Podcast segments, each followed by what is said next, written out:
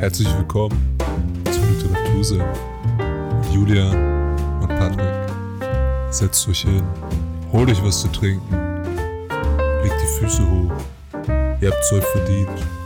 Zieht euch aus, nicht so schüchtern und sperrt die Ohren auf, denn jetzt gibt's wieder mittelscharfe Literaturkritik. Viel Spaß! Yo, yo, yo! Herzlich willkommen beim Literatursenf, Folge 11, Pencils of a Promise. Ähm, heute haben wir wieder einen Gast da, nicht wie letztes Mal die Anna, sondern wie ein neues, wieder eine weibliche Person.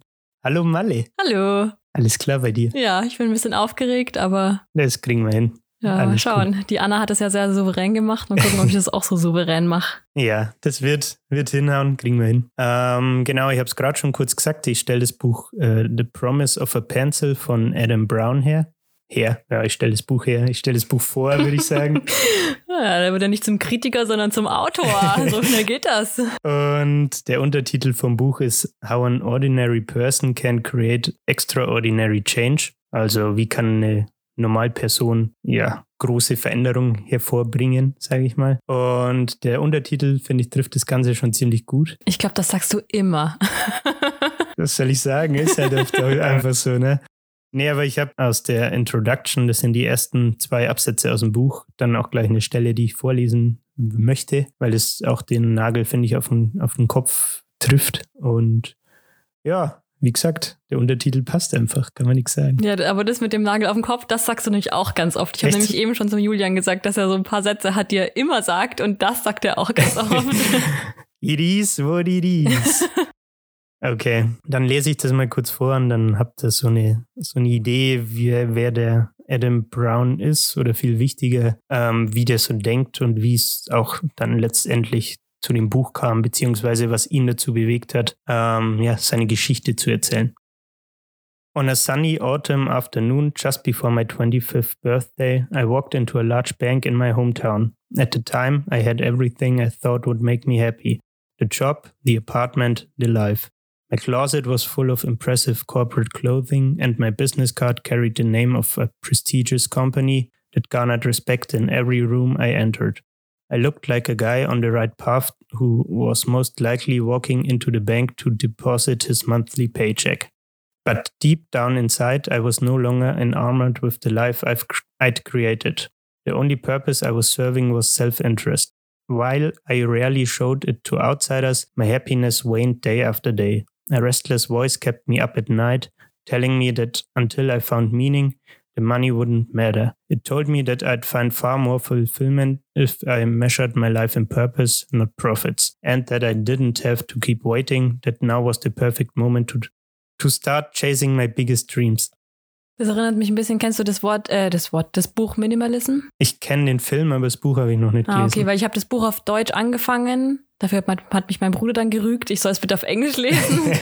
Aber das ist, weil das hat mich sofort daran erinnert, als ich das durchgelesen habe. Und weil da geht es eben halt auch so darum, dass sie halt gute Jobs haben und super viel Geld, großes Apartment und irgendwie mhm. tausend Autos. Und dann anfangen, sich auf das Wesentliche zu beschränken. Genau, und dann halt merken, okay, das ist eigentlich gar nicht das, was mich glücklich macht, ja, sondern halt ja. eigentlich was ganz anderes. Und das halt dann suchen quasi. Genau, und bei ihm, diese Textstelle war jetzt, äh, als er 25 ist. Das Buch startet aber, als er 21 ist. Da kommen wir dann gleich darauf zu sprechen. Ähm, aber ich denke, es vermittelt schon so eine, so eine Grundidee, dass er quasi mit dem in Anführungszeichen normalen Karrierepfad, wenn man es so sagen kann, er war zwar erfolgreich, aber er war nicht glücklich damit. Aber er war schon recht jung so erfolgreich, ne? Also ich meine, wenn ich mir jetzt vorstelle, er war 25 zu dem Zeitpunkt, ich bin jetzt 25 und bin noch nicht mal annähernd ja, so weit. Ja.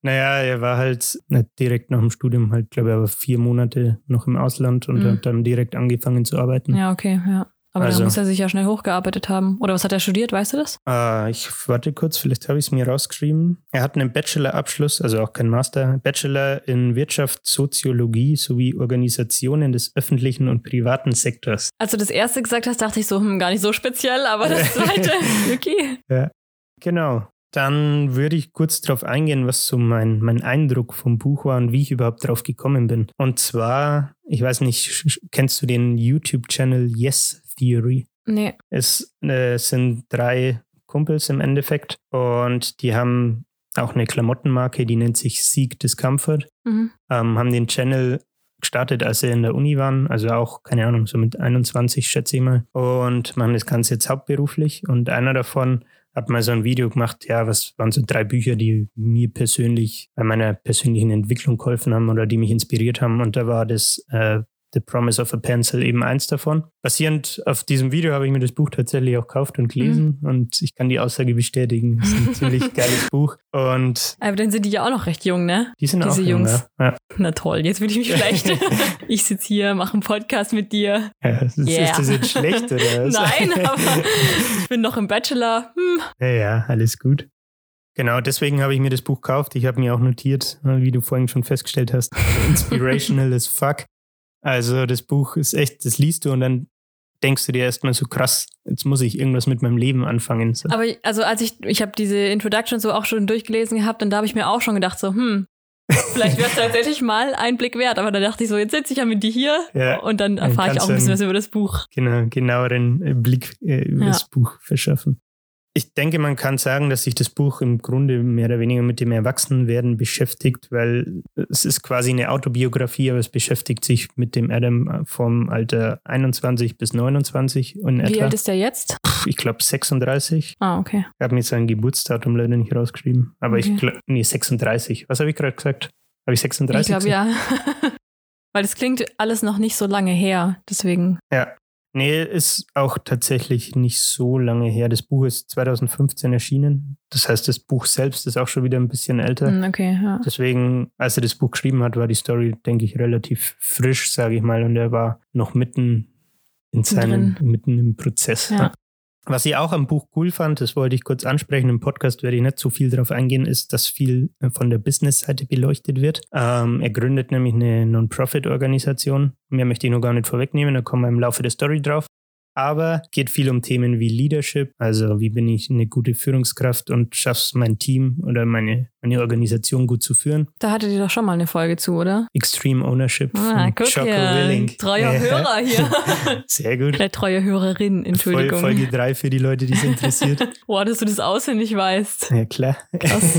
Und genau, sowas wie Leadership, Public Speaking, Networking, also Networking im Sinne von mit anderen Leuten networken. Ne? Und was ich auch cool fand, der hat so POP, also Pencils of Promise, so heißt die Organisation, Office Rules aufgestellt, also Regeln fürs Büro. Mhm. Ähm, da möchte ich jetzt nicht drauf eingehen, weil das relativ viel und detailreich ist. Aber, Aber, wie viel sind das dann da? Also wie viel arbeiten da? Leute kann ich dir jetzt ehrlich gesagt gar nicht sagen. Okay. Da müsste ich lügen. Im Buch waren es noch nicht viele. Also man kriegt quasi so mit, wie nach und nach Leute dazukommen, also Mhm. Person für Person. Wir kommen dann später noch auf Zahlen zur Firma. Ja. Heute ist es deutlich größer. Und genau. Wie ich schon gesagt habe, das Buch ist 2015 erschienen und der Adam Brown hat man ja auch schon kurz, hat einen Bachelorabschluss, hat dann von 2007 bis 2010 bei Bain Company, das ist eine Consulting-Firma in New York, ähm, gearbeitet. Da kommen wir auch in der Story noch drauf. Und 2008 hat er Pencils of Promise gegründet, als er 25 Jahr, äh, Jahre alt war. Und Das ging schon echt alles ganz schön flott. ja, kleiner Überflieger, Übel, der ja, gute wirklich. Mann. ja, dann würde ich sagen, springen wir mal zum Hauptteil über und zur Story. Die Kapitel im Buch sind alle nach Mantras benannt, äh, was ich ziemlich cool finde, weil ich finde, du liest dir die, das Inhaltsverzeichnis durch und du denkst dir so, du bist schon vom Inhaltsverzeichnis Mhm. Und inspiriert. du weißt so. auch, was, was dich so ein bisschen erwartet, Ja, oder? ja, genau. Also was ich mir jetzt als Intro quasi rausgesucht habe als Anfang ist ähm, Get out of your comf comfort zone while you can. Weil er auch sagt, ja, mach das, solange du jung bist und dir das leisten kannst. Quasi Aber das ist so dieses Get out of your comfort, comfort zone ist so, ich weiß nicht, Klischee. das, ja voll, das wird ja halt von jedem gesagt, das steht auf jeder Quote irgendwie auf Instagram Ja, oder so mit ja. da drauf. ja, ist, er, aber es steckt halt auch Wahrheit dahinter. ne? Ja, Das und es war ja auch noch, sagen. also ich meine, wenn es jetzt fünf Jahre her ist, war das ja vielleicht noch was anderes. Da war das noch nicht so Mainstream, out of deiner Ja, Comfort das, das Zone kann, zu kann getten. gut sein, ja. Genau, und dann kommen wir nämlich auch auf ein Thema zu sprechen. Zum Thema Get Out of Your Comfort Zone hat er nämlich ein Auslandssemester gemacht, weil er einen Film gesehen hat, der nennt sich Baraka. Es heißt wohl so viel wie Blessing, wenn man es übersetzt Auf zu Deutsch, welcher? äh, also Segen. Auf welcher Sprache? Der Film? Nee, Baraka. Das weiß ich nicht. Hat er nicht erzählt. Ich habe auch nicht Cool. recherchiert. cool. Er hat nur gesagt, was es bedeutet halt. Okay. Und in dem Film ist es wohl so, dass viele verschiedene Szenen aus der ganzen Welt und viele Kulturen also gezeigt werden und die Kulturen vorgestellt werden. Mhm.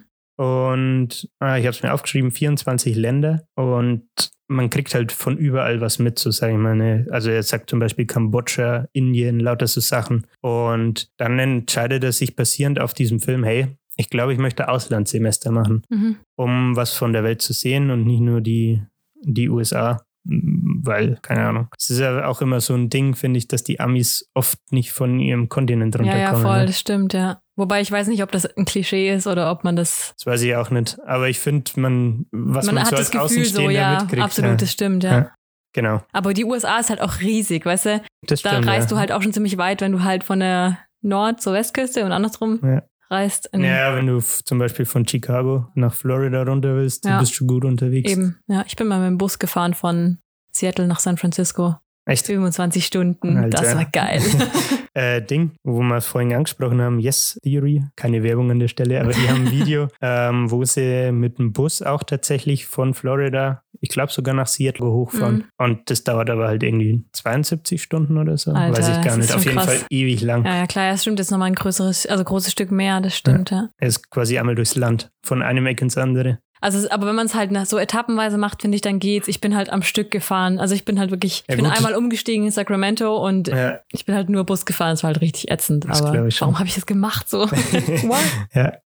Wie gesagt, er beschließt dann dieses Semester Sea zu machen. Es ist ein Auslandssemester. Die Idee dahinter ist, wie der Name vielleicht schon verrät, du machst quasi ein Semester auf dem Meer, wenn du so willst. Ähm, die Idee ist, dass man sechs Monate, glaube ich, unterwegs ist und es hat geheißen, glaube ich, 100 bis 110 Tage. Und man bereist in der Zeit 10 bis 11 Länder. Der Fokus dabei liegt auf Entwicklungsländern. aber wie kann ich mir das vorstellen? Also ist das eine so eine touristische Kreuzfahrt oder Nee, er hat eher als, also du bist viel auf dem Schiff natürlich, Mhm. wenn du unterwegs bist und vor Ort, dann hat er es eher wie Backpacking beschrieben. Also, dass Okay. du wirklich auch in dörfliche Regionen kommst und ja? Aber also steht das Schiff dann quasi länger in den Häfen und du kannst rumreisen oder? also ich glaube, die haben so vorgefertigte Routen quasi, wo vorher festgelegt ist, hey, wir, wir schauen uns hier das und das an und Mhm. dann kannst du halt mitkommen oder du kommst nicht mit und dann wird sich irgendwann wieder versammelt und dann Okay, aber wie lief das ab? Also war das so, er hat jetzt gesagt, okay, ich buche mir jetzt da so eine, so eine 100-Tage-Kreuzfahrt und gehe dann da an Bord und das mache ich dann während des Semesters oder war das so ein Programm von der Uni, falls du das weißt?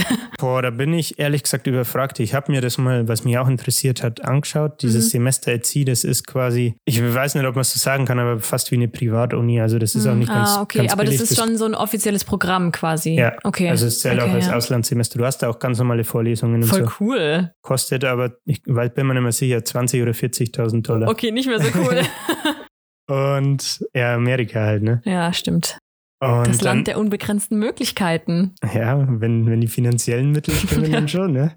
Die Idee dahinter ist, dass sich die Studenten quasi, also du kommst quasi alleine aufs Schiff und hast dann halt da mehr oder weniger deine neuen Kommilitonen für Mhm. diese sechs Monate, sage ich mal, und musst dann halt mit den Leuten da leben, darfst mit den Leuten da leben und Ganz komische Vorstellung irgendwie. Das weiß ich nicht, kann ich mir gar nicht vorstellen, wie das, wie das sein soll. dass du Uni auf dem Schiff hast. Ja. Keine Ahnung, ich war auch noch nie auf dem Schiff tatsächlich, im Mhm. Gegensatz zu dir. Ne? Und auch hier sagt er wieder, habe ich mir auch ein Zitat rausgesucht, aber ich glaube, das brauchen wir jetzt nicht vorlesen. Er hat das halt gemacht, weil er eben mal aus seiner Komfortzone raustreten wollte und einfach das Gefühl hatte, hey, irgendwie, keine Ahnung, ich trete so auf der Stelle, Uni ist schön und gut, aber irgendwie habe ich das Bedürfnis und basierend auf dem Film halt auch einfach mal was von der Welt zu sehen. Und dementsprechend macht er eben dann dieses Semester Sea. Mhm, Du hast ja, ja ähm, diese, also du hattest mir ja vorhin dein, dein Skript da geschickt Mhm. und da war ja dieser YouTube-Link und ich habe das Video angeschaut und es war so ein TED-Talk, ne? Genau.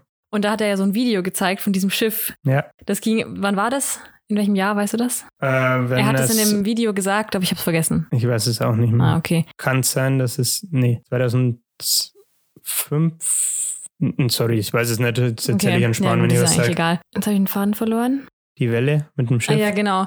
Ja, ich weiß nicht, ob du das noch erwähnen wolltest. Ich wollte es jetzt nicht vorwegnehmen, aber das war so, oh mein Gott. Und ich, also ich habe auf dem Kreuzfahrtschiff gearbeitet, zwei Jahre lang. Und wenn meine Freunde das jetzt hören, werden die so sagen, es war so klar, dass sie das sagt.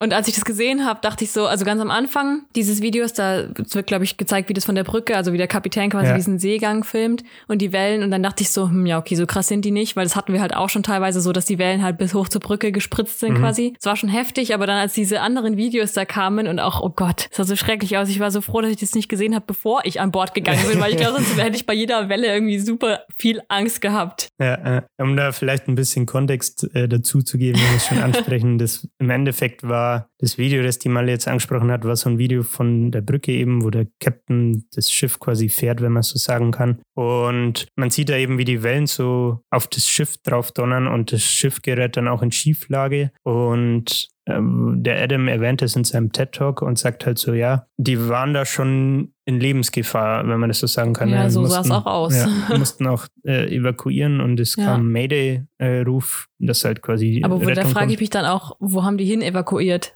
Also ich meine, du das kannst ja nicht, in Rettungsboote, kannst du die Leute ja nicht lassen, weil ja. das, also das, diese kleinen Boote, das schmeißt das ja um.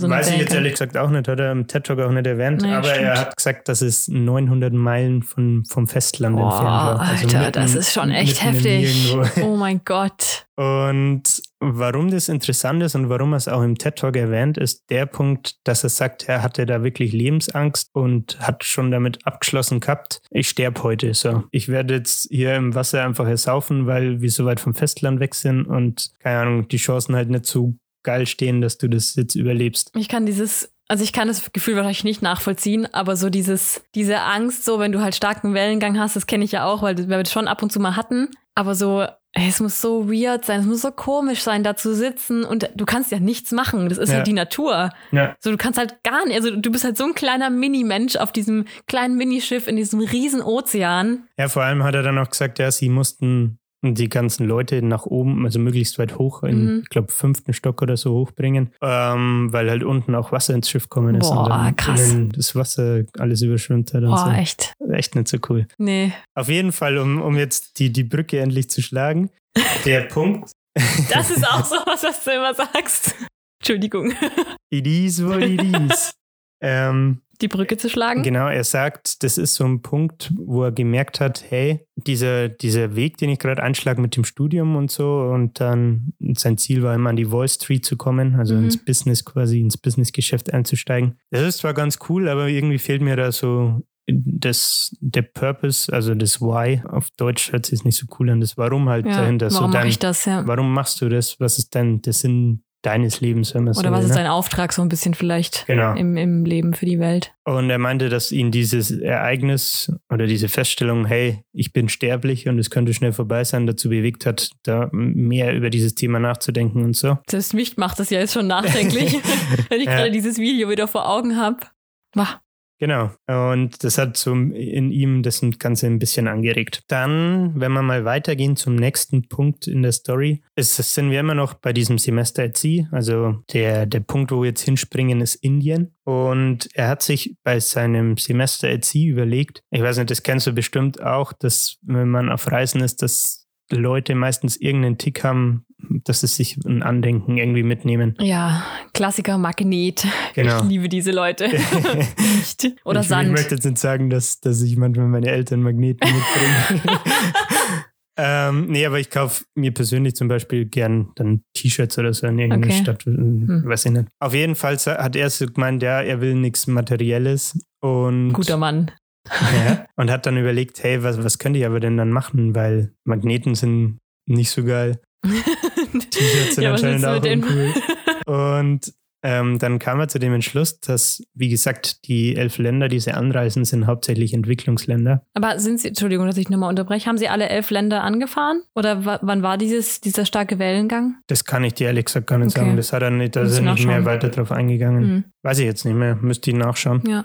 Auf jeden Fall, wahrscheinlich war das dann auch bevor diese Welle passiert ist. ja, denk, also gehe ich auch von aus, ich vermute, nicht. dass sie das danach nicht weitergemacht haben, ja. oder? Da war da wahrscheinlich auch das Schiff total kaputt. Wie gesagt, ich kann es dir ehrlich gesagt nicht okay. sagen. Weiß ich nicht mehr, ob er da ein Buch drauf eingeht. Ich habe hm. das Buch nämlich im Januar gelesen. Ah, okay. Und irgendwie die Details Oha. fehlen tatsächlich Sharing. Auf jeden Fall sind sie in Indien und er überlegt so, hey, eigentlich wäre es cool, wenn ich diese ganzen armen Kids, wenn ich denen eine Frage stelle, weil er jetzt, weil er eben so auch durch diesen Film, durch den er auf dieses Reisen überhaupt erst gekommen ist, so ja, über das Leben sinniert und ein wenig nachdenkt und sich so denkt, hey, wo, wo soll das Ganze hinführen? Mhm. Und dann fragt er die Kids immer, hey, wenn du alles haben könntest, egal was, auf der, auf der ganzen Welt, du kannst haben, was du willst, was möchtest du. Und dieser eine Junge in Indien tätigt dann eine Aussage, das möchte ich jetzt nicht vorwegnehmen, sondern habe hier Lesestelle dazu. Überraschung. I strayed away from my group and found a young boy with big brown eyes who was previously begging, but now sat alone. As I approached him to talk, a man came over to translate. I explained that I had a question for the boy. I was asking one child per country if the child could have anything in the world, what would it be? I wanted to know what would the boy want if he could have any one thing. He thought about it for a few seconds, then responded confidently, A pencil. Are you sure? I asked. He had no family, nothing, yet his request was so basic. More men came over and started chiming in. They prodded him. You can have anything. He might give it to you. The boy remained constant with with his wish, a pencil. I had a yellow pencil in my backpack. I pulled it out and handed it to him. As it passed from my hand to his, his face lit up. He looked at it as if it were a diamond. Voll krass. Wenn du so Kinder in Europa fragst oder so, was, was sie wollen, dann wüssten sie schon gar nicht, was sie sagen sollten, weil Nur sie sich nicht auf Gucci. einen Wunsch, weil sie sich nicht auf einen Wunsch begrenzen könnten. Ja, ja. Begrenzen könnten. Ich will nur noch die neuesten Yeezys und trage nur noch Gucci-T-Shirts. ja, genau, ja. Oder will eine Xbox oder die neueste Playstation oder was Ja. weiß ich. Und halt so simpel ein Stift. Und wenn du halt mal drüber nachdenkst, was du mit einem Stift halt echt alles machen kannst. Der, vor allem ist dieser Stift halt symbolisch für die Bildung, ne? also für die Schulbildung, die Ja, in solchen Ländern halt einfach auch meistens non-existent ist. Also die gibt es ja. meistens einfach nicht. Aber ob das, also ich kann mir kaum vorstellen, dass der Junge das so mit, also so halt gleich assoziiert hat. Wenn er einen Stift hat, dann Ich weiß auch, gesagt, er sagt auch nicht, wie alt er war. Also Mhm. keine Ahnung. Kann man schon vorstellen, dass wenn er, was weiß ich, so sieben, acht, Ja, neun, zehn ist, ja. dass dann wenn er vielleicht, vielleicht gibt es ja sowas ähnliches wie in der Art Schulen oder so. Und sie haben halt keinen, kein Equipment oder so. Ja, unterschiedlich. ja. ne? Ja. Auf jeden Fall hat er dann halt so gemeint, als der Junge das gesagt hat, hatte er selbst so die Erleuchtung, hey, eigentlich ist das genau das, was, was ich jetzt die ganze Zeit gesucht habe, so dieser Mhm. Purpose, dieser Grund, was, wo ich was im, mit meinem Leben verändern kann. So. Und er beißt sich dann so ein bisschen auf der, auf dieser Schulbildung quasi fest und setzt sich mehr oder weniger die Mission, hey, ich möchte diese, dieses Problem globale Schulbildung in Entwicklungsländern m, irgendwie anpacken und hat diesen Gedanken erstmal so im Hinterkopf. Mhm. Da darf ich nochmal kurz auf den Stift zurückgehen. Dich. Zurückkommen, ja. Weil ich das so krass finde, dass dieser Junge halt einfach nur einen Stift will. Und dann gehst du hier zu Ikea und ich weiß nicht, gibt's diese Boxen noch, wie die, wo die Bleistifte Ja, drin sind? ja. Und die, die, keine Ahnung, da kannst du sie halt 100 rausnehmen und es juckt halt niemanden. Ja. Und dieser Junge will einfach nur einen Stift. Und es ist so. Schon krass, gell? Ja, Vor allem ist es auch so ernüchternd irgendwie, ne? ja. Also du, für uns ist es selbstverständlich, du gehst auf irgend, was weiß ich, in der Uni hatten wir so, ähm, so einen Tag, wo Firmen kommen und sich Mhm. vorstellen. ja, ja, so, oder auch, auch Messen, Genau. Ausbildungsmesse oder Arbeit, keine Ahnung. Und dann kommst du dann heim und hast irgendwie 20 Kulis. Und denkst du so, was soll jetzt mit diesen ganzen scheiß Kulis? Ja, ja, das, ist echt Wahnsinn. Wie man sich denken kann, kommt dieses The Promise of a Pencil von diesem Jungen. Äh, wir kommen später nochmal drauf zu sprechen, wenn es denn dann soweit ist und er letztendlich die Organisation gründet. Bevor es dazu kam, ist er nämlich noch, also er hat dann erstmal fertig studiert, ne, war während dem Studium ein paar Mal reisen und macht dann einen Solo-Backpacking-Trip durch äh, Latin America für Monate. Oder zu Deutsch, Lateinamerika. Schön. Schön übersetzt. ich bin für die Übersetzungen zuständig. Wunderbar. Sein, sein Gedankengang dabei war einfach, dass er noch mehr reisen wollte, bevor er letztendlich ins Berufsleben einsteigt. Das finde ich aber auch schon wieder so kontrovers irgendwie. Also, ich meine, klar, er will mit seinen Reisen wahrscheinlich schon was erreichen, aber wenn man dann so denkt, dieser Junge will nur einen Stift und er kann sich halt leisten, irgendwie durch Lateinamerika zu reisen, vier Monate lang. Ja, andererseits finde ich, muss man auch den Punkt sehen, dass er sich bei diesen Reisen dann immer so Entwicklungsländer Mhm. bewusst aussucht und Ja, okay. konkret in diese Gegenden halt reist und versucht auch natürlich für sich persönlich so ein, so ein Bild Ja. davon zu kriegen, so was ist, was ist Sache und mm, ja, wie ist die Lage überhaupt? So, wie haben die Schulen? Sind da überhaupt Schulen? Aber Ähm, hat er das dann schon mit dem Hintergrund gemacht, er will da vielleicht was aufbauen? Ja, also das, das Event Monate? Promise of a Pencil, das ist schon davor passiert. Also er hat Okay. das schon im Hinterkopf gehabt, aber es war halt, ja, wie soll Ja, ich sagen, okay. Gedankenspiel, ne? Und nichts Ja. Konkretes und nichts Handfestes. Was dann auf diesem Solo-Backpacking-Trip aber passiert, ist ein Ereignis in Guatemala. äh, Es ist so schwer für dich, das auszusprechen. nee, ich wollte mich nur nicht versprechen. Und das bestätigt ihm nochmal in diesem Gedankengang mit dem Promise of a Pencil, hey, sollte ich da vielleicht wirklich mal konkret konkreter werden und wirklich was machen oder ist es jetzt nur Gedankenspiel und ich das, verläuft sich und ich äh, lebe mein normales 9-to-5-Leben und akzeptiere meinen Wall Street-Job so Mhm. ungefähr. Und zwar trifft er in Guatemala, beziehungsweise wird er von dem Mann angesprochen. Ähm, der gute Dude heißt Joel Puac, sagt man das so? Ich, also ich würde es vermuten, ja. okay. Oder kommt drauf an, woher, was, welche Sprache spricht man dann in Guatemala? Ich Voll die Bildungslücke. absolut keinen Schimmer. Hm. Egal, auf jeden Sp- Fall. Ja, okay, wurscht. Ich hätte jetzt auch aus dem Bauch raus Englisch-Spanisch gesagt. Ja, ich hätte jetzt nämlich, weil dann wäre es ja eigentlich Joel. Joel Puac. Okay, haben wir das auch geklärt? äh, auf jeden Fall spricht er den Adam an und sagt so, weil der Adam ist ja der, der Weiße, der, der Gringo, der hier quasi, er sagt selber in seinem TED-Talk, dass er der Gringo war, der in Guatemala ist und dort quasi raussticht wie sonst was. Und dann kommt dieser Joel auf ihn zu und sagt so, hey, im gebrochenen Englisch, äh, das sich irgendwie total komisch angehört hat, möchtest du nicht bei mir zu Hause übernachten? Und der Adam denkt sich so, was? was ist der? Was soll das jetzt? So, Ja, aber das ist krass, gell, dass man da eigentlich erstmal so richtig misstrauisch auch ja, ist. ich glaube, das ist, hat auch viel, ist auch stark kulturabhängig. Mhm. Ja, ja, ja, auf jeden Fall, ja. Ja, gerade in Amerika oder so musst du halt Angst haben.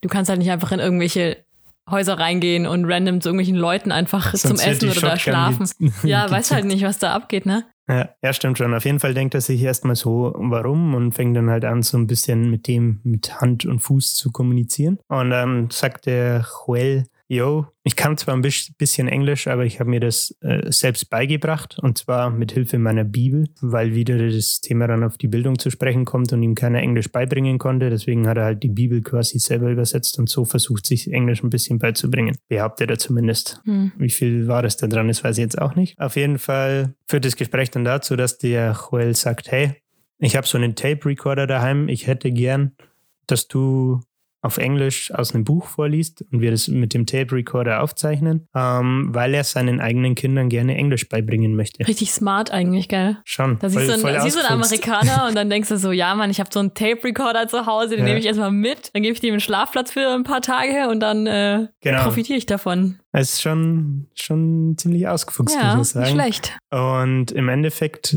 bleibt der Adam dann für drei Tage da und macht es halt. Und dabei hat er so ein bisschen, ich sag mal, die, ja, in Anführungszeichen Geschäftsidee, die dann auch zu seiner eigenen Non-Profit führt. Und zwar hat, was er ja im Endeffekt macht hat, ist so ein Train-the-Trainer-Modell quasi. Also er hilft dem Joel die Aussprache zu verbessern, dass der Joel das an Mhm. die Kids weitergeben kann. Hilfe zur Selbsthilfe. Danke. Und er denkt sich halt dann, ja, das Ganze könnte man ja auch weiterspinnen und quasi groß fahren und quasi Lo Locals, also Leute vor Ort ausbilden, damit die als Lehrer fungieren können und den Mhm. Kids in Schulen. Das habe ich mich nämlich noch gefragt, als ich das Video angeschaut habe, wo nimmt er die ganzen Lehrer her? Ja, ne, das ist Ah, die, cool. das ist Also die ja. Idee dahinter. Ja, cool. Genau. und dann fühlt er sich quasi in seiner Idee bestätigt und hat das Ganze weiterhin im Hinterkopf. Was ich auch noch sagen wollte, das fand ich irgendwie krass, als er nämlich von seiner Solo-Backpacking-Reise Reise zurück, zurückkam. Ähm, oder allgemein von den Reisen schreibt er im Buch, dass er einen Kulturschock hatte. Einerseits hast du auf der einen Seite natürlich die Armut in diesen Entwicklungsländern, aber er meinte, der eigentliche Schock kam dann erst, ähm, als er wieder in Amerika war, weil er es dann so krass fand, eben auch, was wir vorhin schon besprochen haben, dieses, äh, dieser Stift, dass das Kind Ja. diesen Stift quasi als Diamant sieht und so, Ja. dass es so wertvoll ist. Er meinte, diese Selbstverständlichkeit über den Wohlstand und die Bildung in Amerika fand er einerseits krass und was er aber noch schlimmer fand, war, dass die Menschen damit nicht glücklich sind. Ja. So, sondern dass die das als selbstverständlich ansehen und aber auch teilweise gar nicht wissen oder nicht wissen wollen, wie es denn in anderen Ecken Ja. auf der Erde Aber das ausschaut. hast du ja, also das hast du ja nicht nur in den USA so, sondern eigentlich auch in Europa, also in Gut. jeden, allen Reichen. Ich meine, Deutschland ist auch ultra reich. ja, ja, klar. Und da hast du das ja auch genauso. nee, aber das war das Beispiel, weil er Ja, ja, klar, ist, weil ne? er ja, ja. Genau, das wollte ich noch erwähnen, weil ich das irgendwie auch krass fand, dass er sagt, das ist der größere Kulturschock, wenn du dann von so einer Reise wieder zurückkommst. Auch, dass er das erst erkennt, als er quasi weg war und wiederkommt. Ja. Also, dass ihm das halt vorher nicht so richtig bewusst ist, ist ja eigentlich auch schon, das zeigt ja auch eigentlich auch schon, wie Amerika aufwächst. Also, Ja. wie, wie der Consumerism und so da so geprägt wird, schon bei Kindern. Also, das ist halt auch, ich bin zurzeit in der Uni in so einem Se- Seminar auch von Amerikanistik und da wird halt auch genau dieses Thema mit Disney World und so auch behandelt. Und das ist halt, wenn du da mal richtig so reinguckst, das ist so krass. Wirklich, Um mal kurz den Querverweis vielleicht auf Folge 8 zu machen, McDonalds. Ähm, da ist es ja auch ähnlich, dass die im Marketing und in der Werbung schon früh versuchen, die Kids mh, quasi ja. als Consumer, als Leute, die dann letztendlich ans Produkt McDonalds, also ans Essen gebunden Ja. werden, für sich zu gewinnen, damit die quasi so lebenslange Kunden sind. Ja, ich glaube, dass auch ganz viel eben gerade so Marketingzeug über Kinder läuft. Ja. Weil die Kinder sagen, Mama, ich will das. Und dann sagt Mama halt, ja, okay. Also je Ja. nachdem, wie konsequent sie sind, die Eltern, ne? Aber Ja, ja klar. Und, aber andererseits hast du halt natürlich auch den Punkt, dass wenn das Kind dann früh zum Beispiel öfter mal McDonalds kriegt, dass Ja. er dann das natürlich kennt und Ja, auch als Erwachsener natürlich halt eher dahin gehen wird. Ne? genau er dahin geht, wo was es schon kennt, ja. Ja, ist auch krass. Ja. Genau. Um in der Story weiterzugehen. äh, ich habe vorhin schon kurz erwähnt, dass der Adam bei Bain Company einen Consulting-Job ja quasi angefangen hat. Warum er das erwähnt oder warum ich das erwähne, besser gesagt, ist, äh, weil er sagt, hey, diese Firma, also das ist wirklich so eine in Amerika äh, also ich kann es vorher nicht, muss ich sagen, obwohl ich selber auch im Consulting bin. Mhm. Aber es ist eine, Gut, Julia. was soll ich sagen? Eine von den Top-Firmen, äh, sagt er. Und was es ihm geholfen hat, ist halt, dass er da lernen konnte, wie Fortune 500 Companies, also die besten Firmen der Welt, wenn man es so will, Mhm. Ähm, wie die vorgehen oder was die machen, um Unternehmensprozesse zu verbessern, um einfach als Firma besser zu werden und so weiter und so fort. Und ähm, dass er so quasi einen sehr guten Einblick in die Businesswelt kriegt und das dann auch später für sich persönlich hernehmen konnte, als er dann letztendlich den Schritt wagt und quasi seine Pencils of Promise Non-Profit gründet. Voll gut. Man denkt am Anfang so, dass er so mehr oder weniger den falschen Weg eingeschlagen hat, aber hätte er halt das nicht schon gemacht, dann hätte er jetzt dieses Wissen nicht gehabt, dann hätte er vielleicht dieses Business nicht aufbauen können, so. Ja, ja, genau. Also man, man kann schon, finde ich, sagen, dass er, dass er das ja sich zunutze macht, mehr oder weniger, Ja. und das Beste draus macht Ja, ne, und absolut, ja. was für sich mitnimmt. Während dem Job sagt er oder schreibt er im Buch, aber hat er dann irgendwie so Bedenken gehabt, dass er seine Begeisterung und dieses, für dieses Projekt, das ihm vorschwebt, für dieses globale Bildung-Projekt in oder halt Verbesserung der Bildung in Entwicklungsländern, dass er dafür die Begeisterung verliert. Und äh, da macht er sich so ein bisschen Sorgen. Hinzu kommt noch, dass er mit seinem Job äh, nicht so nicht so richtig zufrieden ist. Und was er dazu sagt, ist halt, dass er zu der Zeit fast jeden Abend, also natürlich ist er in New York City, ich weiß nicht, ob ich das schon erwähnt habe, Ich glaube schon, ja. Wall Street hast du auf jeden Fall mal gesagt. ja, in Manhattan. Und er schreibt im Buch, dass er halt da, weil er eben mit seinem Job so unglücklich war, ähm, jeden Abend im Endeffekt saufen war und halt in irgendwelche Bars ist, versucht hat, irgendwelche äh, Chicks klar zu machen. Es passt und, auch sofort in dieses Schema, finde ich. Ja. So unglücklicher, aber konsumorientierter Mensch, der Ja. sich dann halt im Alkohol irgendwie rettet. Ja, genau. Und was er dann im Buch konkret dazu schreibt, ist, dass wenn du halt in so einer Bar bist und ein Gespräch führst und er sagt, ja, oder die Frage kommt auf, was machst du beruflich? Und er sagt, ich bin Management Consultant bei Bain Company. Dann ist das erstmal natürlich imposant und du bekommst irgendwie Respekt dafür, dass du Mhm. bei so einer guten Firma bist und so einen Job hast, wo sie, den sicher auch nicht jede Person einfach so bekommt. Ne? Ja. Aber was ihn daran gestört hat, war, dass es keine interessante Konversation war. Und Ja, vor allem, glaube ich, könnte ich, also könnte ich mir vorstellen, wenn das, wenn er dann halt auch weibliche Personen anspricht, die dann halt, die, die hören halt Geld. Also, keine Ahnung, Ja. das ist jetzt, mag jetzt wieder so ein bisschen klischeehaft sein und ich will jetzt auch das, das weibliche, die, das weibliche Volk nicht irgendwie reduzieren oder so, aber ich glaube schon, dass du da viele mit halt catchst, aber halt nur wegen des Geldes und nicht Ja. wegen dem, was du bist irgendwie. Genau. Und diese Feststellung, die er da hat, das hat ihn dann dazu bewegt, sein Mindset so ein bisschen zu ändern. Und er fängt dann ab diesem Zeitpunkt an zu sagen, hey, ich möchte jemand sein, der die weltweite Bildung äh, mit seine eigenen Non-Profit fördert. So. Und er fängt das erste Mal quasi an, sich als Person so ein bisschen auch anders zu sehen und Mhm. sich nicht nur auf dieses Consultant-Dasein zu beschränken.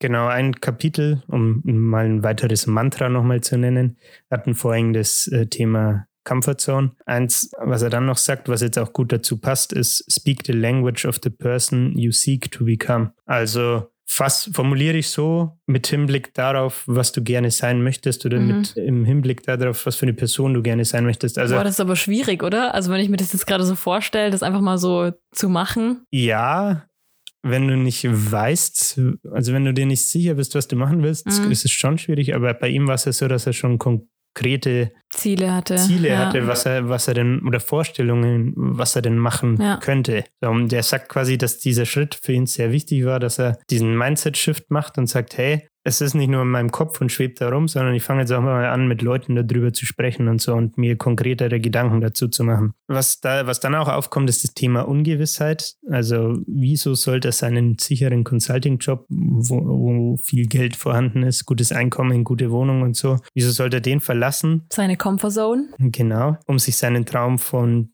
Pencils of Promise zu verwirklichen. Und da habe ich ein äh, Zitat wieder rausgesucht, ein Gespräch mit seinen Eltern, die ihm davon abraten. Das fand ich irgendwie interessant, weil es äh, in wenigen Sätzen beschreibt, wie, wie die Gesellschaft dazu denkt, finde ich. Es ist irgendwie, ich lese es einfach mal vor. When I sat with my parents, I told them I want to work on things that I'm more passionate about. You can't. First, you need real world experience, they said. I was on a safe path to financial security and they didn't want me off it. But I don't feel like myself, I complained. That's what it means to do a job, yelled my dad. Grow up and stop being such a baby. Ja, schon krass. Also ich musste jetzt gerade bei diesem Satz, äh, first you need real world experience, einfach nur den Kopf schütteln, weil, also, keine Ahnung, ist für die real world experience einen guten Job zu haben und zwei Autos und ein großes Haus, aber unglücklich zu sein und jeden Abend in die Bar zu gehen und zu trinken. Ja, das ist das, was ich meinte mit dieses, diese paar Sätze fassen dieses gesellschaftliche Denken Ja, irgendwie voll gut zusammen. Absolut. Boah, das ist richtig erschreckend, finde ich. ja.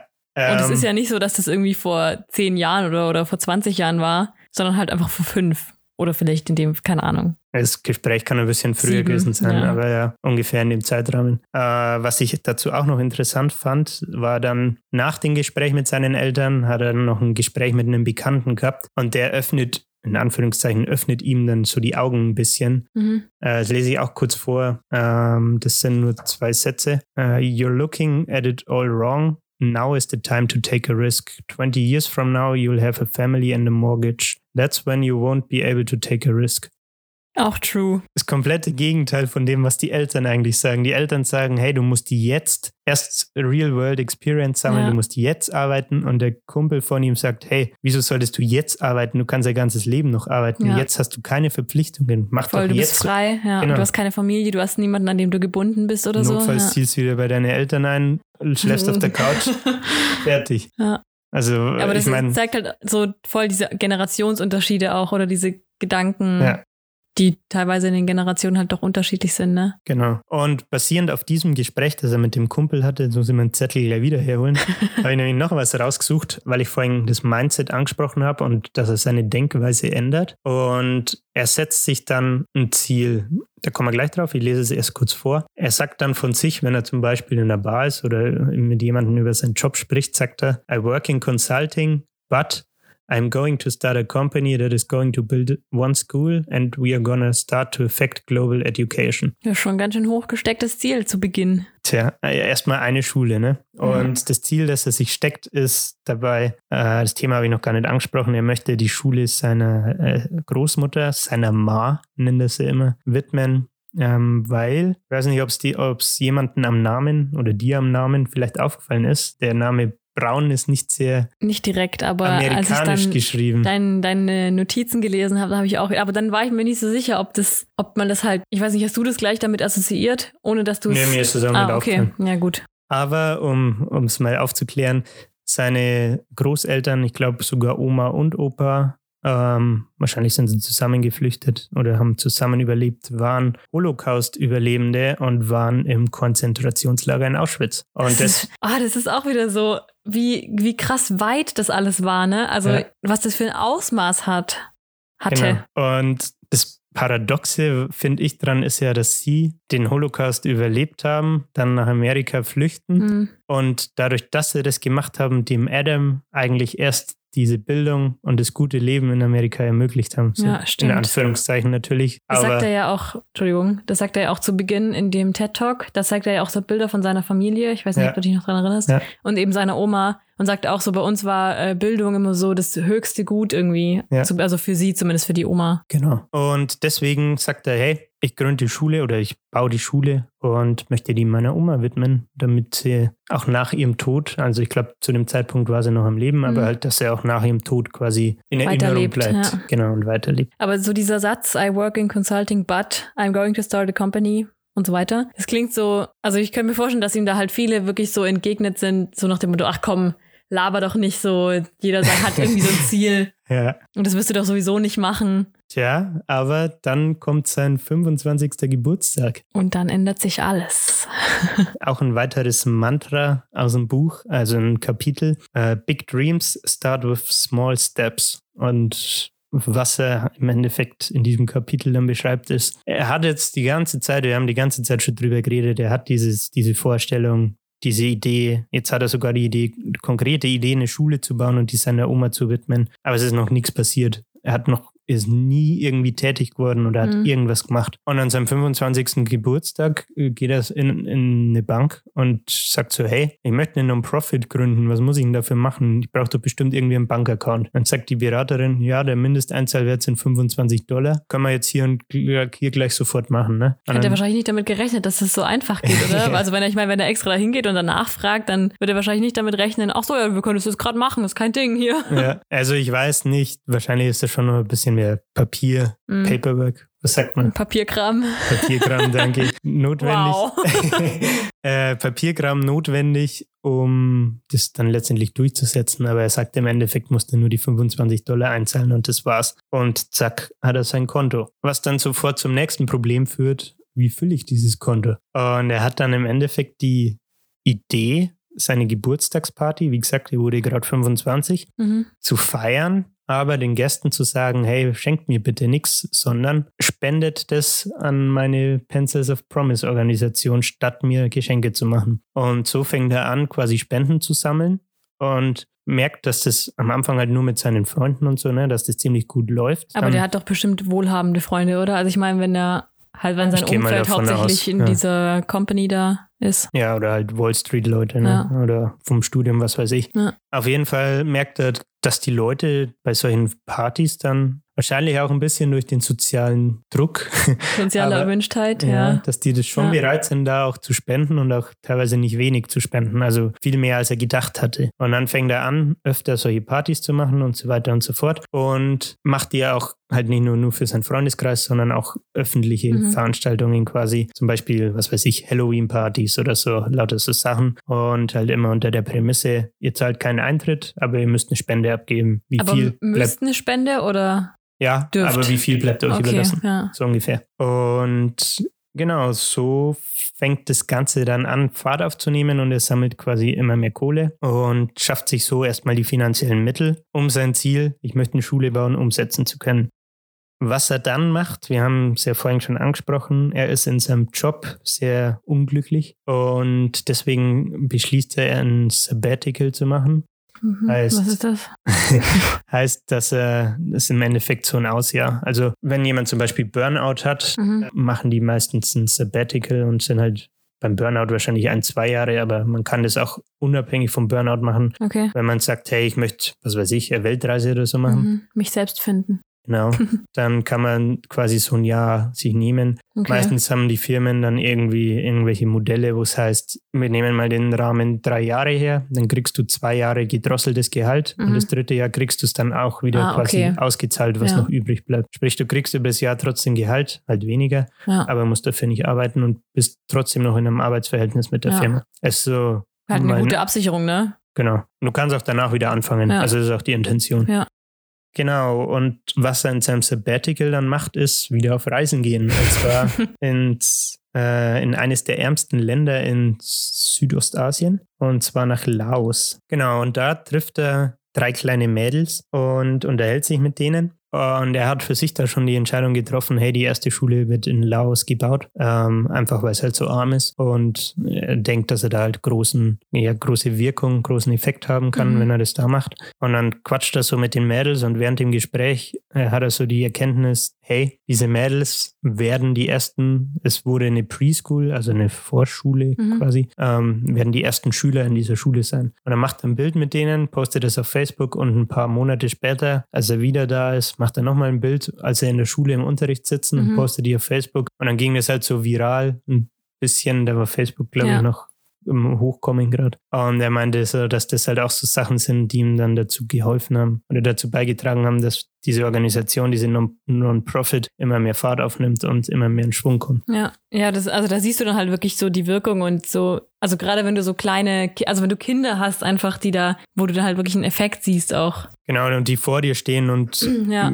gar nicht wissen, wie sie ihren Dank aussprechen Ja. sollen, so ungefähr. Ne? Dazu sagt er dann auch letztendlich, it was no longer an idea, the idea became incredi incredibly real. Trifft das Ganze, denke ich, ganz gut, weil halt jetzt endlich der Punkt erreicht ist, wo er Was was, Handfestes ja. hat. Ne? Es ist nicht mehr dieser Punkt, hey, ich bin der Management, äh, Managing Consultant Mhm. und ich möchte die Firma machen, sondern ich bin der Managing Consultant und ich habe eine Schule gebaut. Es ist halt nicht mehr nur ein Gedanke, sondern halt wirklich eine Handlung, die er, Ja. die er jetzt hat. Oder, oder auch ein Gebäude, das er anfassen kann, so ganz Ja. blöd gesagt, aber Genau. Und wie gesagt, er widmet die, die Schule dann auch seiner Oma. Äh, kleine Anekdote dazu. Die beiden sind sich dann in den Armen gele gelegen und es sind Tränen geflossen. Und er meinte, ja, es war so einer der schönsten Momente in seinem Leben. Und auch weil dann dann die Family wieder ein bisschen zurückgerudert hat, auch seine Eltern, und Mhm. gemerkt haben, hey, was der Adam da macht, ist ja eigentlich voll, voll gut, voll ja. gut, ja, und Ja. eigentlich ziemlich cool. So, ne? Und es scheint ja trotzdem zu funktionieren. Ja, Und fand ich eine ganz coole Anekdote. Und so macht er halt seiner Oma das Vermächtnis, was wir schon angesprochen haben. Und dann kommt, endet das oder neigt sich das Sabbatical dem Ende zu. Zu dem Zeitpunkt ist er dann 27. Sprich, die Organisation besteht jetzt seit zwei Jahren. mhm. Und die Entscheidung naht. Tritt er wieder in seinen Consulting-Job ein? ja, Oder stimmt, da muss er ja noch, da steht ja noch was aus, das habe ich Genau. schon wieder vergessen. tritt er wieder in den Consulting-Job ein? Oder sagt er, nee, kein Bock mehr, Leute, ich fokussiere mich jetzt voll auf Pencils of Promise und versuche das wirklich in dem Bereich Non-Profit eine High-Class-Organisation zu machen. Lass mich raten, er entscheidet sich dafür. er, hat ein, er hat ein Zitat äh, gelesen, lautet wie folgt: Make the little decisions with your head and the big ones with your heart. Und im TED-Talk, glaube ich, sagt das sogar auch. Äh, Ja, da musste ich aber dann drüber nachdenken noch, aber führ kurz deinen Gedanken zu Ende, dann komme ich da nochmal drauf zurück. Okay, er sagt im Endeffekt, natürlich sagt der Kopf, bleib in einem Consulting-Job, Alter. Was ist, wenn, wenn es nicht funktioniert und du dann, keine Ahnung, keine Kohle mehr hast, die keine Wohnung mehr leisten kannst Mhm. und so. Und er sagt dann, letztendlich hat er die Entscheidung getroffen, nee, ich mache jetzt Pencils of Promise und ich treffe das aus dem Bauch raus, weil ich das Gefühl habe, dass ich damit glücklicher werde oder weiß, dass ich damit glücklicher werde. Mhm. Ich habe, als ich den TED Talk heute gesehen habe, habe ich ähm, an einen Podcast denken müssen, den ich gestern gehört habe. Okay? Und eine Freundin von mir hat mir nämlich eine, ähm, also einen empfohlen quasi, da geht's um Coaching und, und sowas. mhm. Und ähm, der meinte, auch das, also es ging auch um so Herz- oder Kopfentscheidungen. Okay. Und das war jetzt so witzig, weil das halt genau gestern war. Und ähm, er meinte aber, dass es in China, glaube ich, so ist, dass die ähm, Herz und Kopf gar nicht unterscheiden. Also dass es da keine Unterscheidung sprachlich gibt. Also für solche, für, ja, also es gibt verschiedene, ähm, es gibt irgendwie verschiedene Bezeichnungen, glaube ich, sowohl für Herz und auch für Kopfentscheidungen. Mhm. Aber es gibt halt auch gleiche Wörter, die genau dasselbe bedeuten. Ähm, Mhm. Also die machen da diese Trennung nicht. Und er sagte, also er sagte halt auch in seinem Podcast, glaube ich, meinte er auch sowas wie, im Endeffekt triffst du die Entscheidung so, wie du sie halt von beidem eigentlich willst. Weil du ja, weil ja Herz und Kopf nicht getrennt ist, sondern zusammenarbeitet. Ja, okay. das fand ich also- interessante, Ja. interessante Ansicht irgendwie. Ach, Ja, aber ich finde, man konnte es beim Adam jetzt gut nachvollziehen, weil wegen diesen Aspekten halt, ne, Kopf sagt, hey, lieber finanzielle Sicherheit, Ja, auf jeden Herz Fall, ja. sagt, nee, mach lieber dein, dein Herzensprojekt, ja, so will. ja, Äh, was dich glücklich cool. macht, ja. Genau. Ja, und dann ist das Ganze fröhlich weitergelaufen. Er hat dann noch den, den Begriff for Purpose geprägt, weil er sagt, hey, ich will keine Non-Profit sein. Also er findet den Begriff so negativ so. Hm. Wieso sollte ich meine Firma daraus ausrichten, drauf ausrichten, nicht auf Profit aus zu sein, Ja. sondern da kommt wieder der Purpose ins Spiel. Hey, wir sind for Purpose, also wir sind für, für den guten Zweck quasi. Und er formt diesen Begriff. Anscheinend hat er den quasi geprägt und das ist jetzt ein Begriff. Weiß ich jetzt auch nicht mehr Okay. dazu. Stand so im Buch. Okay. Äh, ich habe noch drei Zahlen rausgesucht, weil ich die ziemlich ähm, beeindruckend fand. Und zwar hat die Organisation Pencils of Promise, Stand vorgestern, habe ich es mir, glaube ich, rausgezogen, 525 Schulen gebaut, 2064 Teacher, also Lehrer, ähm, unterstützt oder ausgebildet und 108.926 Schüler Das ist schon ausgebildet. krass, ne? Wenn man sich das mal überlegt. Also ich meine, 525 Schulen, das ist schon, ist schon was. Schon nicht wenig, ja. Ja, nicht Und übel. das fand ich halt irgendwie auch wieder so ein Punkt, der cool ist, weil das Ganze einfach aus seiner, aus dieser Begegnung mit dem Jungen in Indien Ja. entstanden ist irgendwie. Ja, und es ist auch gut, also ich finde es schön, dass er es halt nochmal so klar, oder dass, dass du das jetzt nochmal so klar aufgreifst, weil das macht es so, Greifbar. ja, genau. Danke. Genau, das macht es greifbar. Es macht es halt nicht, es macht es auch für, so, für den Leser oder für jemanden, der sich informiert, halt so zu einem Projekt, das halt nicht wirklich nur ein Gedanke ist, sondern eben auch wirklich umgesetzt wurde. Ja. Und vielleicht auch verdeutlicht, hey, das meinte ich am Anfang mit der, mit der Inspiration zum Beispiel. Mhm. Ich finde, das verdeutlicht so, hey, deswegen auch der Untertitel vom Buch und der Grund, warum ich gesagt habe, der trifft's gut. Aber ein ordinary person, also wie kann die normale Person, der normale Bürger, Ja, großen Change, große, große Wirkung in die Welt bringen Ja, und was stimmt. verändern. Und da dachte ich mir halt echt, ja, krass. Man muss halt einfach was machen. Ne? ja, das stimmt. Man muss einfach mal anpacken, ja. Einfach mal einen Podcast starten. Einfach mal Gäste einladen. Wer Ja, weiß, was dabei Spaß. rumkommt. Wollen wir noch den, ich habe den Link rausgesucht, wo man, wo man spenden kann. Ja, wir das finde ich cool. schon? Okay. Ja. Natürlich unbezahlte Werbung an der Stelle. ähm, aber wenn euch danach ist, könnt ihr gerne auf ähm, pencilsofpromise.org schrägstrich donate gehen. Alles klein und zusammengeschrieben. Und ähm, Forward Slash, also ich weiß, weiß nicht, weiß man, was ein Forward Slash ist? das weiß ich nicht ganz genau. Der, der auf der der, Strich. ja, genau, auf der 7 bei mir ist er, ja. genau. Also pencilsofpromise.org slash donate. Ich finde auch, wenn ich da noch mal kurz einhaken darf, bei, ähm, bei Spenden denkt man sich immer so, ach komm, die zwei Euro, die ich jetzt spende, das bringt doch nichts. Aber ich glaube schon, also ich glaube, egal wie viel du spendest, es ist ja auch, was er mit seinen Partys da gemacht hat. So, dir, dir ist, du musst da was spenden, aber du bist frei zu, zu entscheiden, wie viel spendest du. Und jeder Euro macht halt schon was aus. Ja. Ähm, Also da der Appell an die Leute, ich bin, mir, spendet. ich bin mir jetzt nicht mehr sicher. Ich, ich weiß auch nicht, ob das im Buch war oder auf der Website. Ich war schon mal auf der Website. Da stand, glaube ich, dass du mit 25 Euro die Schulbildung von einem Kind zahlen kannst. Ach krass. Aber ich nagel mich nicht drauf fest, Ja. weiß ich jetzt nicht mehr sicher. Habe ich nur so in Erinnerung irgendwie. Okay, ja. Und was auch cool ist, weil du vorhin äh, oder gerade die Partys nochmal angesprochen hast, es gibt auf der Homepage auch die Möglichkeit, so einen Fund, also eine Spendensammlung zu starten, wo du deine Geburtstagseinnahmen quasi Mhm. über die Homepage sammeln kannst und dann gebündelt als Spende ja, Hinschicken kannst, ja. an Pencils of Promise überreichen kannst. Ah, cool, ja. Genau. Haben wir die Stunde voll, wa? Ja, schon drüber. Ja, aber wenn es geschnitten ist, sind wir wahrscheinlich wieder drunter. Ja, okay. Genau, dann. Soll ich noch sagen, was ich das nächste Mal geplant Ah habe? ja, stimmt. Wir Weil ich komme nochmal. Ihr seid mich noch nicht los. Wir nehmen wieder zwei Folgen auf, deswegen nächstes Mal stellt die Malle ihr Buch vor. Um was geht's denn? Ich, ich habe das Buchcover, das hast du mir schon mal geschickt. Ich habe irgendwie nur noch in Erinnerung. Dass es schwarz ist? Genau. Ja, also es ist von Ethan Cross. Das ist tatsächlich auch ein, heißt es Synonym? Wenn es gar nicht, also wenn das nicht der richtige Name des Autors ist, das hat der Patrick auch einmal erwähnt gehabt bei einem Buch. Das heißt nicht beim, Synonym. beim Stephen King und ja, Richard genau. Bachmann. Genau. Wie, Wie, heißt das das? denn? Jetzt ist mir auch der Begriff entfallen. Naja, auf jeden Fall das. Äh, Das habe ich nämlich, als ich dann so ein bisschen angefangen habe, mich damit mehr zu beschäftigen, habe ich dann mal geguckt. Mhm. Auf jeden Fall ist es ein Psychothriller oder Thriller. Ich weiß gar nicht genau, wo da der Unterschied ist. Und ähm, es geht um, ein, um einen Mörder. Überraschend. ja, und äh, ziemlich viele Plot-Twists im Buch. Okay. Ich will gar nicht zu viel verraten, weil ich Angst habe, dass ich jetzt zu, zu, zu, zu viel irgendwie. Halt dich lieber kurz. ja, ja, also es ist ein Thriller und er ist sehr, sehr spannend und es ist eine, ich glaube, fünf oder sechs sechsteilige Reihe sogar. Okay, Ich habe jetzt das ist erste quasi Buch der erste gelesen. Teil. Genau, ich Ja. habe den ersten Teil gelesen. Das heißt, ich bin die Nacht. Stimmt. Und deswegen ist das Cover nämlich auch schwarz. Uh, Ja, mysteriös. ja sehr mysteriös. Ja, Okay, dann sind wir gespannt auf nächste Woche, würde Ja. ich sagen. ich auch. Ja, das kriegen wir hin.